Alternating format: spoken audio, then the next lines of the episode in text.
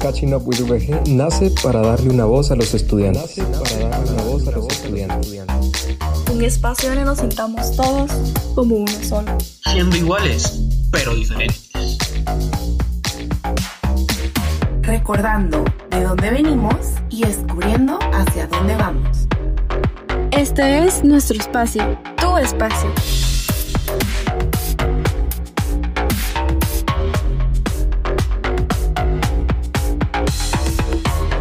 Comenzamos. Hola muchis, yo soy Kirstin y vamos a estar eh, acompañándolos en el episodio de hoy. ¿Qué onda muchachos? Yo soy Carlos. Hola a todos, yo soy Lee. Bueno, en este episodio tenemos a una invitada súper especial. Ella es la licenciada Marinés Mejía Álvarez, psicóloga profesional egresada de la Universidad del Valle de Guatemala y actualmente forma parte de la asociación Proyecto Agli Guatemala y está cursando una especialización en terapia cognitiva integrativa de Fundación Agle Argentina. En pocas palabras, una persona muy conocedora y proactiva con alto sentido de liderazgo y responsabilidad. Así que, bienvenida Marinés, es un honor para nosotros poder conversar contigo hoy. Hola y muchas gracias por tenerme y por tomarme en cuenta para su episodio del día de hoy. La verdad es que para mí es un honor compartir eh, los conocimientos que adquirí en la U y también todo lo que he aprendido en la especialización que estoy cursando para poder seguir promoviendo la salud mental, especialmente en los jóvenes. Así que espero que hoy tanto ustedes y yo que lo estamos grabando y también las personas que nos van a escuchar se gocen el podcast al máximo. Gracias Marinés, un gusto. Bueno, hoy tenemos un tema súper interesante como ya mencionamos, así que empecemos. Bueno, pues entonces esto es Encerrados, parte 1. Bueno, creo que una de las preguntas que nos hemos hecho todos los jóvenes es ¿qué significó la cuarentena para nosotros? No sé si Marinés nos puedes explicar qué es lo que sucedió como jóvenes. Sí, bueno, antes de empezar, eh, creo que es un tema súper pertinente a todo lo que está sucediendo y como les decía, la salud mental y el bienestar son cosas sumamente importantes, no importa en, eh, la, edad que estemos o en el ciclo de vida eh, o en la etapa del ciclo de vida que nos encontremos. Entonces, cuando ustedes me dijeron que querían hablar de este tema, obviamente me puse a investigar y, y me di cuenta que nosotros hemos creado cada uno nuestra propia definición de lo que significó la cuarentena para nosotros. Entonces, el día de hoy no quiero em, como, como, digamos, hablar sobre la cuarentena como lo han hecho todos los medios hasta el momento, sino quiero que nos enfoquemos específicamente en toda la parte de, de la cognición social y todo lo que ha sucedido en nuestro cerebro y cómo la cuarentena ha afectado nuestro rendimiento. Y creo que ustedes y los, y los estudiantes, los docentes que nos vayan a escuchar, eh, puedan beneficiarse de esta información. Entonces, como ustedes saben, ¿verdad? Pues la cuarentena significó que nos quedáramos literalmente como el título de este podcast, encerrados en nuestras casas. Y esto significó que cambiáramos muchas de las cosas que hacíamos antes y experimentamos también muchas pérdidas de, digamos, de, la, de el poder salir, el poder estar con nuestros amigos, el poder regresar a la U, recibir nuestras clases presenciales. Y todo esto fue creando como una cadena de reacciones eh, a nivel cognitivo y también emocional que fue, digamos, eh, modificando la forma en la que nosotros nos vamos comportando tanto hacia nosotros mismos y también con los demás. Entonces, muchas de las cosas, y ustedes ya me van a, decir después si experimentaron esto que yo les voy a, decir, que la evidencia también nos dice. Y es que estando en cuarentena, cambiamos todas estas rutinas que teníamos y esto significó tener que hacer un esfuerzo extra a nivel cognitivo, hacer un esfuerzo de, ok, tengo que eh, modificar lo, digamos, eh, la forma en la que estudio, la forma en la que leo, la forma en la que me comunico con los demás. Entonces, ¿qué sucedió en, los, en los jóvenes, verdad? Cuando, cuando cambiamos esta forma de educación. Primero comenzamos a preocuparnos acerca de, bueno, ¿será que voy a ganar el semestre? ¿Será que voy a poder rendir de la misma forma? ¿Será que voy a poder em, ganar mis clases? Eh, cómo voy a hacer mis trabajos en grupos y digamos, eh, gente que nos escucha que está en los últimos años, tal vez que está haciendo megaproyectos, que está haciendo tesis, cómo voy a recolectar mis datos y todo eso, ¿verdad? También cómo em, me voy a comunicar con mis compañeros, ¿verdad? Porque el también hablar de forma virtual con la gente no es lo mismo que hacerlo de forma presencial y no necesariamente por, digamos, la cercanía física o por la cercanía, em, digamos, de poder ver los gestos de la gente, sino también el hecho de tener que ir yo a mi teléfono, tener que yo ir a mi computadora y encenderla, meterme al programa, tal vez no me carga, eso ya, ya añade un estrés más a nosotros. Entonces, nuestro cerebro, si se dan cuenta, se entró como en un em, nivel como de shock y, y entonces tuvimos que hacer un esfuerzo extra para muchas cosas que hacíamos antes y todo esto fue desencadenando emociones como preocupación, como ansiedad, incluso sentimientos de soledad, sentimientos de tristeza. Entonces, si nos damos cuenta, muchas también, digamos, de, de, digamos, la forma en la que nos relacionamos con los demás se ve influenciado por todo esto que sentimos, porque tal vez tanto las personas que nos escuchan como ustedes piensen en un, eh, cómo era todo al principio de la cuarentena, ¿verdad? O sea, nos peleábamos con probablemente más con nuestras familias de lo, de lo que hacíamos antes, estábamos muchísimo más reactivos a cualquier cosita, o sea, cualquier cosita nos detonaba, cualquier cosita nos molestaba y a pesar de que también tuvimos, porque no todo es negativo, también tuvimos parte de poder, digamos, adquirir nuevos hábitos, explorar cosas nuevas que tal vez no conocíamos o que no habíamos tenido tiempo de, también lo descubrimos, ¿verdad? Pero la parte de cómo nos relacionamos con nuestra familia, con las personas que están en nuestra casa. Si, si ustedes piensan, al principio de la cuarentena hubo mucho conflicto y, y todo esto también estaba contextualizado al hecho de que no podíamos salir a adquirir cosas básicas, digamos como alimentos. No sé si ustedes se acuerdan de todo el, el relajo que hubo de la gente que se lleva el papel de baño de los supermercados así súper intenso, porque la gente entró como en este estado de pánico que necesitaba y se activó este eh, como circuito en nuestra mente para nuestra supervivencia. Entonces empezamos a enfocarnos en cosas que nos iban a ayudar a sobrevivir y no tanto en cosas como lúdicas, vamos a decirlo así, como lo estábamos haciendo antes. Entonces fue un gran cambio y no solo a nivel emocional, sino también lo cognitivo, que creo que es algo que no hablamos usualmente. Entonces, en, eh, a grandes rasgos, porque si no me extiendo mucho, creo que eso. Entonces ustedes tal vez, eh, las personas que nos escuchan y ustedes pueden pensar en alguna situación que les generó la cuarentena a nivel cognitivo y tal vez que antes en la cuarentena también se sentían un poquito más cansados y necesitaban dormir más y necesitaban como, wow, realmente volver a acoplarse por todo este esfuerzo cerebral, ¿verdad? Entonces eso creo que, que sería. Total, totalmente de acuerdo contigo. La verdad es que cuando empezó todo esto, eh, yo tenía una vida como bien estructurada, ponerle, ¿verdad? Tenía un, un horario, tenía una rutina y cuando empezó todo esto fue como de, de un ratito a otro, toda esa rutina y todo ese horario desapareció, ¿sabes? Y me tenía que acostumbrar a que ahora todo iba a ser desde mi casa. La verdad es que a mí me benefició porque iba un poco lejos de la U y me tocaba levantarme terriblemente temprano. O sea, no dormía casi, pero ahora comparándolo tenía más energía en ese entonces que la que tengo ahora. Ahora me canso demasiado rápido. O sea, es que en un ratito ya se me fueron las energías y bueno, empezó la cuarentena y todo y yo me sentí como, pensé que podía hacer el cambio como rápido, ¿sabes? Me voy a acostumbrar, eh, le voy a agarrar la onda, voy a hacer ejercicio y dije, tengo más tiempo, que no, no, no tenía ese tiempo que pensé que iba a tener. Y aparte de eso, me sentí en un momento como estancada, ¿sabes? O sea, como, como que todo lo que tenía planeado a futuro, ya, no, no sabía cómo le iba como a transformar, ponele, ¿verdad? Y aparte vienen estos como nuevos retos, em, que es algo de lo que me gustaría sacar como a tema, eh, la comparación que se empieza a tener en ese entonces, ¿verdad?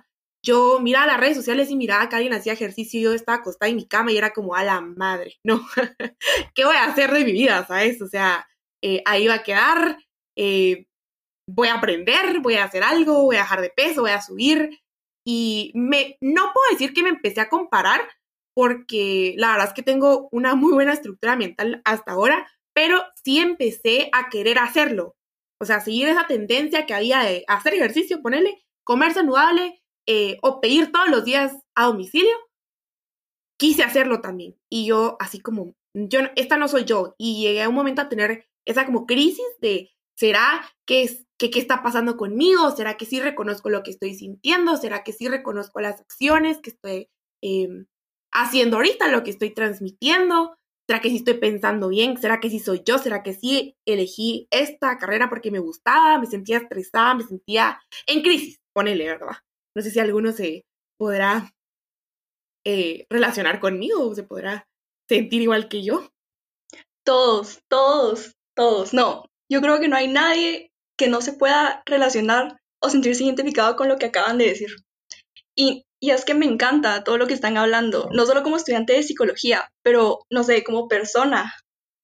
Y es que yo digo, ay, no, Dios mío, yo de esta no salgo siendo la misma. O sea, la persona que yo era a principios de año, en definitiva, no es la misma persona que está acá. Y es que me sorprende cómo, es, cómo hemos cambiado y cómo esto nos ha hecho cambiar.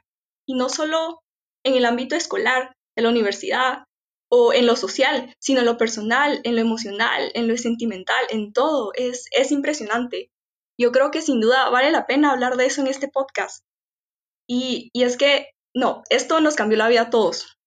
Sí, yo concuerdo con mucho de lo que dijo Kerstin, porque yo también soy una persona bastante organizada, con una estructura, que tiene su agenda, que tiene ya básicamente todo el año planeado y de la nada se viene esta pandemia y nos encierra a todos y como dice Marinés provoca estrés, provoca grandes cambios y al principio eh, tener como esos conflictos eh, familiares, del estrés de estar encerrado, de no conseguir eh, suplementos y, cosas así.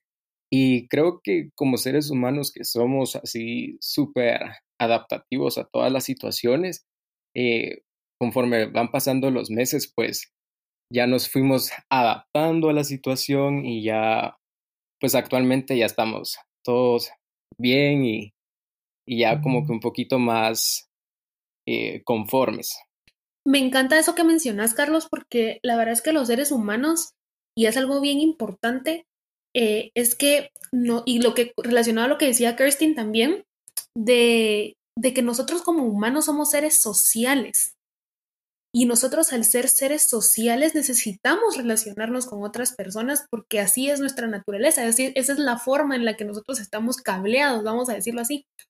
Y el momento en el que perdemos esa capacidad, en el momento en el que perdemos el poder relacionarnos físicamente con otros y de, de ya no poder verlos y de tener que estar como aislados en un mismo lugar, genera que nuestra visión de las cosas también cambie, pero también está toda esta parte súper linda que como humanos tenemos la capacidad de adaptarnos. Y yo no sé si ustedes también, bueno, y tal vez ahorita, para tomar en cuenta el contexto de, todo esto del huracán y todo eso, cómo como seres humanos también nos adaptamos socialmente para ayudar a los demás. Entonces también tener, tal vez me estoy adelantando un poquito a todos los, eh, las recomendaciones que les quería dar para para seguir cuidando nuestro cerebro en estos tiempos de que seguimos pues relativamente encerrados y es hacer estas como actividades altruistas hacia los demás.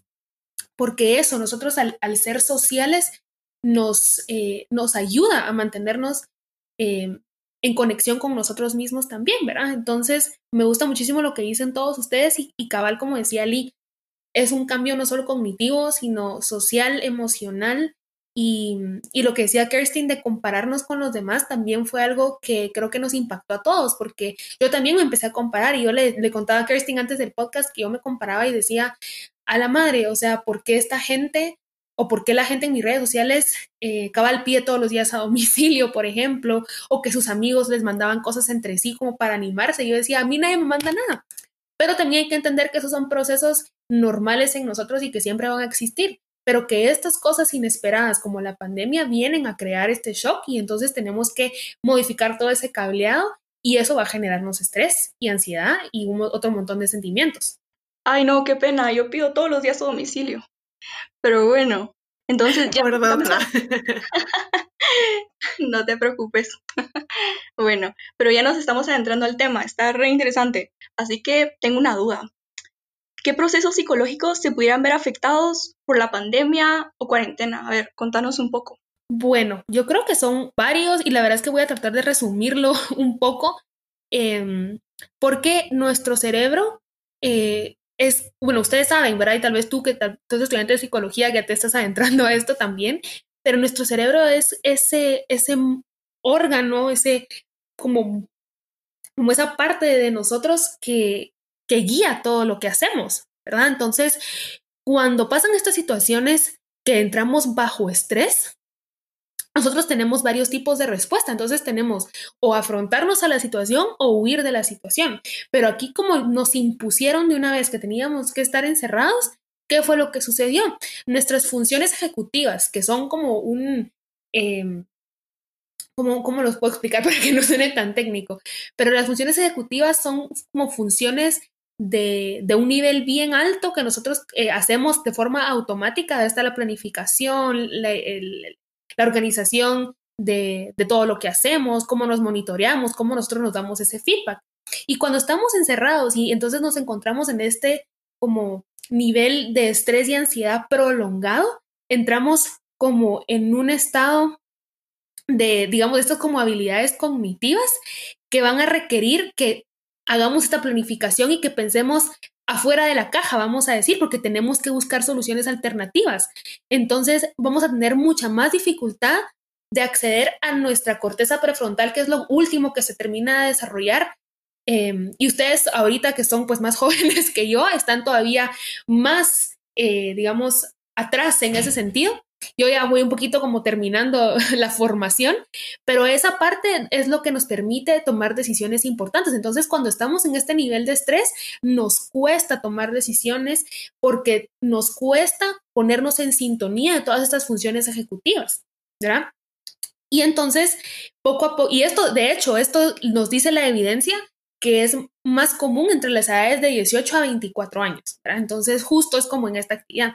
Y también hay otra cosa, que es que nuestro cerebro cuando estamos también bajo este estrés, lo tenemos que estar procesando constantemente. Entonces, digamos, todas esas como eh, hormonas, como el cortisol, por ejemplo, que es lo que hace que cuando estemos estresados, eh, de alguna forma logremos como equilibrar ese estrés liberando este cortisol, y entonces crear nuevas células en el cerebro. Lo que pasa cuando estamos en estrés es que no estamos haciendo, no estamos creando estas nuevas células, entonces somos cognitivamente o mentalmente menos flexibles. Y entonces nos cuesta adaptarnos a estas situaciones cuando son nuevas y tenemos este shock. Y fue lo que nos pasó en esta cuarentena. Otra cosa bien importante también, que era lo que ya les mencionaba, es que podemos eh, precisamente por todo esto, si ustedes se dan cuenta, todo esto es súper pesado para el cerebro, procesar esto, adaptarse, también nos da más sueño, pero no necesariamente tenemos una buena calidad de sueño. Entonces, así como decía, eh, como, no sé si era Kirstin, pero que dormía al principio de la cuarentena, estaba más cansada, sí, podemos estar más cansados, pero no podemos estar durmiendo bien. Y cuando nosotros no dormimos bien y no tenemos una buena higiene del sueño, ¿qué pasa? Entonces en el día no vamos a tener energía. Puede que tengamos también sueños raros. No sé si ustedes se acuerdan de haber tenido sueños raros. Y entonces no logramos, em, digamos, procesar bien todas las emociones. Y las emociones que sentimos podemos estar más reactivos. Entonces vamos a estar como, como una mechita, podemos tener una mecha súper corta y cualquier cosita que nos moleste, cualquier cosita que nos digan, ¡pum!, vamos a explotar, ¿verdad? Y por último, que es algo súper importante en estas edades de, digamos, de chicos universitarios y todo, que probablemente es la, mayoría de los que nos van a oír, que también ahorita que entramos en cuarentena, nuestra vida se volvió, o digamos, toda esa, esa parte de las recompensas que estábamos recibiendo antes de la cuarentena han disminuido. Entonces tenemos muy, muy pocas cosas que nos estén recompensando. porque nuestras vías sociales disminuyeron, puede ser que la gente perdió su trabajo, estudiantes que trabajaban y estudiaban al mismo tiempo. Em, y entonces, ¿qué pasa? Acudimos entonces a, estas, eh, digamos, dinámicas como ver las redes sociales más seguido, porque eso de alguna forma nos recompensa y libera dopamina en nuestro cerebro. Y también por eso es que probablemente al principio de la cuarentena comíamos mal y comíamos un montón de risitos, comíamos un montón de dulces, de chocolates y todo, pero porque necesitábamos esa recompensa que no estábamos teniendo en la cuarentena donde todo era como más negativo. Entonces, esos son creo yo que las cuatro cosas más importantes que nuestro cerebro fue experimentando a través de este encierro. Me siento tan identificada. Te juro que todo lo, con todo lo que dijiste a partir del estrés, el sueño, el hambre, el ver las redes sociales, el revisar más mi teléfono, o sea, Alarán, siento que me acabas de describir en todo ese proceso que tuve yo de adaptación, ¿sabes? Yo primero empecé con sueño full, o sea, yo dormía re bien y es que tenía mucho sueño y quería seguir durmiendo todo el día, todo el día. Y luego eh, empecé a tener como problemas de sueño de que me dormía muy tarde y ya no dormía las horas cabales. Entonces me pasaba todo el día cansada, o sea, horror. Y luego con eso de igual, el estrés que manejaba era muchísimo más y yo me di, o sea, me di cuenta muy notoriamente porque era, era algo que no podía evitar. Y eh, que luego ya aprendí un poquito a manejar porque me tenía que aprender a manejar porque eso no es nada, nada positivo eh, y ya estoy más tranquila actualmente, pero ¿cuánto tiempo ha pasado? Ha pasado ocho meses, ponele más. Em, y así hemos estado casi todo el año, ¿verdad? No soy la única, me imagino. E igual, el hambre, a la gran. Yo comía mejor, eh, bueno, no comía peor antes de la cuarentena, empecé a comer mejor y luego empecé una temporada que manejaba tanto estrés y como tanta ansiedad que me encantaba comer cualquier cosa. No era hambre, Quizás era sed, pero al tomar agua, agua no me saciaba. Entonces eh, pedía comida, comida, comida, comida, comida. Horrible. O sea, de verdad que me identifico bastante y ya tú nos podrás ir contando un poquito más eh, el cómo manejarlo y tal. Pero todas esas emociones, sin duda alguna, tuvieron un impacto bastante fuerte en nosotros como seres humanos, como individuales y cabal, ¿verdad? Lo de la mechita corta estaba más como susceptible a cualquier cosa que me dijeran, yo era a la defensiva, ¿sabes? Y ala, no, no. Sinceramente, ya no estoy en esa etapa, pero sí eh, fue mi proceso de adaptación. Me identifiqué re full con lo que tú decías. Y sí, sin duda alguna, no entiendo bien cómo funcionan esas emociones. Tú nos podrás decir ya un poquito más de para qué nos sirven, eh, qué son, nos ayudan, nos afectan, creo que sin duda alguna nos afectan, pero contanos, ¿verdad? ¿Para qué nos sirven esas emociones? ¿Qué son esas emociones que vamos a sentir en ese proceso? Ok, bueno, vamos adentrándonos. Igual, eh, chicos, si tienen duda o algo, si me pongo muy técnica, díganme porque eh, yo me emociono hablando de esto. Em, pero bueno, las emociones, que al final verá, pues todo está conectado. Eh, las emociones y quiero que yo siempre, a mí me gusta usar este ejemplo y también en, en Proyecto AIGLE, que es donde trabajo, nos gusta usar mucho esta como, como analogía. Eh, y es que ustedes piensen, y, creo que es una de las mejores descripciones de las emociones y cómo están adentro de nuestro cerebro, es la película Intensamente. Creo que es wow, o sea, amén a los que hicieron esa película porque son geniales en describir cómo eh, cómo estar como que nuestro, nuestra parte emocional, ¿verdad? Es muy, muy parecida. Pero las emociones, eh, y también quiero contarles un poco acerca de los mitos que existen sobre las emociones. Las emociones es, son reacciones que nosotros vamos a experimentar con base en una situación que va a detonar estas emociones, ¿sí? Si ustedes se ponen a pensar cuando ustedes eh, han experimentado alguna emoción, siempre hay algo que hace que nos sintamos así.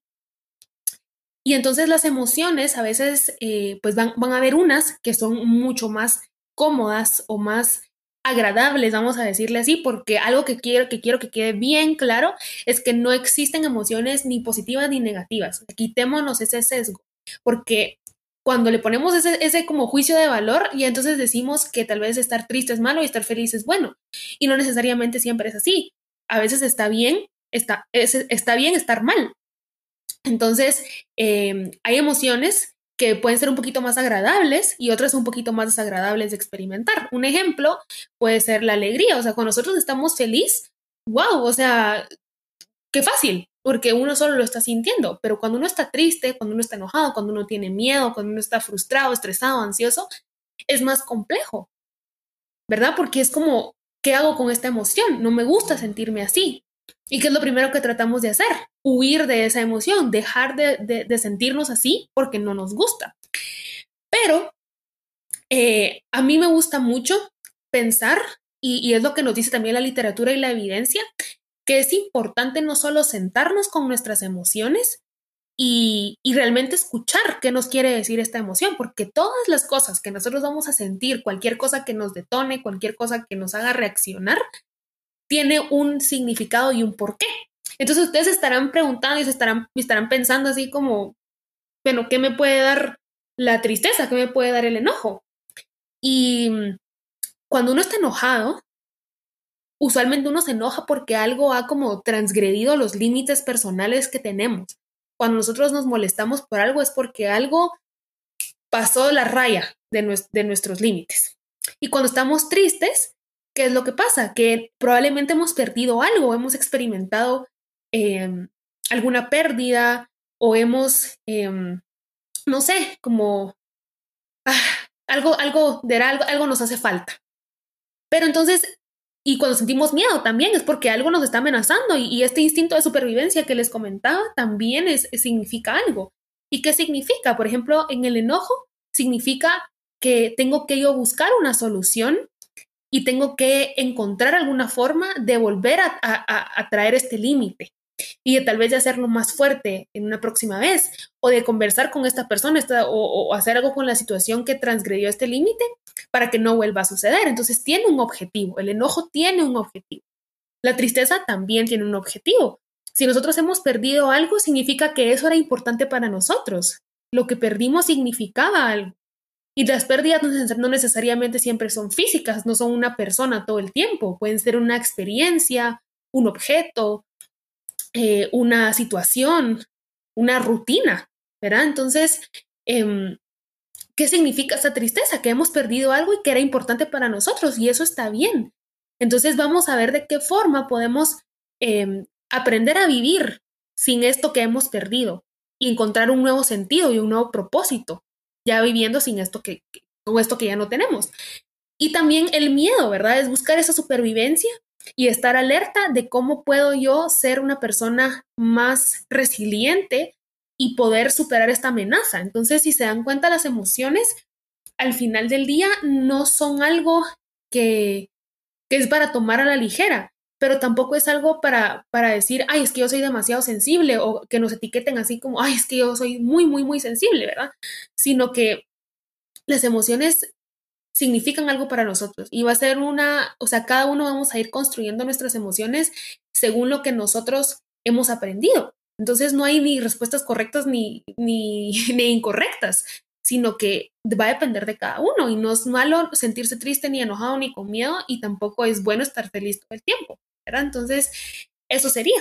Así es como vamos aprendiendo de las emociones. A mí me pareció súper interesante lo que dijiste sobre que las emociones se dan por una reacción, porque yo creo que en esta pandemia, en esta cuarentena, nos hemos dado cuenta, como decía Kerstin, que, por ejemplo, me dicen algo que, no me gusta y ya me enojo o, o, por ejemplo, estaba viendo una imagen de esas emocionales y se te sale una lágrima. Yo creo que es porque o sea, estás como más sensible debido a que ya no tenés esa interacción social que tenías antes. Entonces eso me pareció súper interesante, nunca lo había visto de ese modo. Así que muchas gracias. Muchis me van a matar, pero yo nunca vi intensamente. Perdón. ¿Cómo? ¿Qué te pasa? una, una tragedia. Ya, está agregada en lista. Sí, la verdad es que describe bastante bien la parte de las emociones. Yo me identifico re con intensamente, me encanta la película. Ya, nomás termine, la veo, prometido. prometido, pues. Pero bueno, la verdad, creo que lo que estás diciendo es sumamente importante y para todos. Y es que yo creo, como dije, esto nos cambió la vida, pero yo creo que tal vez todos hemos visto la cuarentena desde el lado negativo, Y esa era yo al principio. Decía, ay, no, esta, esta es una tragedia, esto es lo peor del mundo, mi mundo se acabó. Esa era como que mi visión a principios de, a principios de la cuarentena. Bueno, pero yo creo que durante todo este tiempo, como que cambiar ese shift que tenés en la mente, no sé, es como sumamente importante y no verle el lado negativo siempre a las cosas, sino ver el lado positivo. Ya que, bueno, a través de los meses vine yo y dije, bueno, pero ¿qué me estoy haciendo? ¿Qué, qué estoy haciendo de bien? ¿Por qué no utilizar esto como una oportunidad de conocerme mejor a mí, a mí misma, de poder evaluarme, de poder desarrollarme? No sé, yo creo que es sumamente importante todo lo que estás diciendo. Creo que nos va a ayudar mucho, mucho a todos. Sí, y fíjate que, bueno, así rapidito porque no me quiero extender muchísimo, pero justo eso que decís tú de, de pensar en positivo está bien, ¿verdad? Porque creo que es lo que nos han instalado culturalmente, eh, familiarmente, pero existe algo que una amiga muy querida para mí me, me enseñó, que es esta, este concepto de positividad tóxica. Y creo que en esta cuarentena y todo esto de la pandemia se, se, se proclama mucho de sí, mantenernos positivos, sí, alimentarnos bien, sí, todo bien, bien, bien, bien, bien, y todo es positivo y hay que mantenerse así, pero hay varios también como que mitos de las emociones y uno de esos es este, el, de si no soy feliz todo el tiempo, quiere decir que hay algo malo en mí. O de que demostrar emociones puede ser para débiles, o de sentirme mal está mal, o de que, digamos, mejor no expreso mis emociones porque tal vez así como que se van y, ya no existen, ¿verdad? Entonces, hay que reconocer de que está, está bien no estar bien todo el tiempo y también saber que las emociones que vamos a sentir no son permanentes, ¿verdad? Entonces no voy a sentirme yo eh, triste todo el tiempo, enojado todo el tiempo, pero lo importante es cómo me voy a adaptar y qué herramientas tengo yo que, eh, que tengo para poder sobresalir en estos momentos de obstáculo, ¿verdad? Entonces eh, es algo también para tomar en cuenta, porque a veces los extremos no son necesariamente buenos tampoco ni en el lado positivo. Totalmente de acuerdo, cabal. Existe ese concepto de toxicidad eh, positiva, positividad tóxica, ponele, ¿verdad? Eh, y creo que va a estar re cool que podamos hacer un episodio de eso porque es un tema bien interesante, según lo que yo he podido leer acerca de eso en el Internet. Pero, pues por ahora, sí, me llevo sin duda alguna el aprender a estar estable, slash feliz, tranquilo, en paz, que creo que es un poquito más importante en medio de la tormenta, ¿verdad? Porque esto pues va para largo y al final del día tenemos que aprender a vivir con eso y saber manejarlo. Entonces, ajá, así que stay tuned para el siguiente episodio donde les estaremos dando, o bueno, Marines les estará dando un poquito más de tips de cómo aprender a manejar todo eso y mantenernos estable. Entonces, sí, gracias Marinés por este primer episodio, primera parte de Encerrados. Estamos muy felices de tenerte acá y creo que todos nos llevamos una muy buena enseñanza. Gracias a ustedes por, por, tenerme aquí y mm, como les dije desde el principio, espero que, que este sea un espacio de aprendizaje para todos, ¿verdad? Y, y más ustedes estudiantes que yo sé que le están pasando un poquito difícil en el tema de estudiar y es importante también comprender cómo funcionamos nosotros, porque al final del día a los únicos que nos tenemos es a nosotros mismos. Entonces, la verdad es que les agradezco muchísimo y sí, podemos extendernos para otro episodio y yo con mucho gusto los acompaño. Gracias, Marinés. Entonces, sí, esto fue Catching Up with Head en Encerrados, parte 1. Así que nos escuchamos a la próxima. Bye. Bueno, y ahora que ya terminó este segundo episodio, les queremos desear un feliz final de semestre. Éxitos en todos sus finales y nos escuchamos la próxima semana.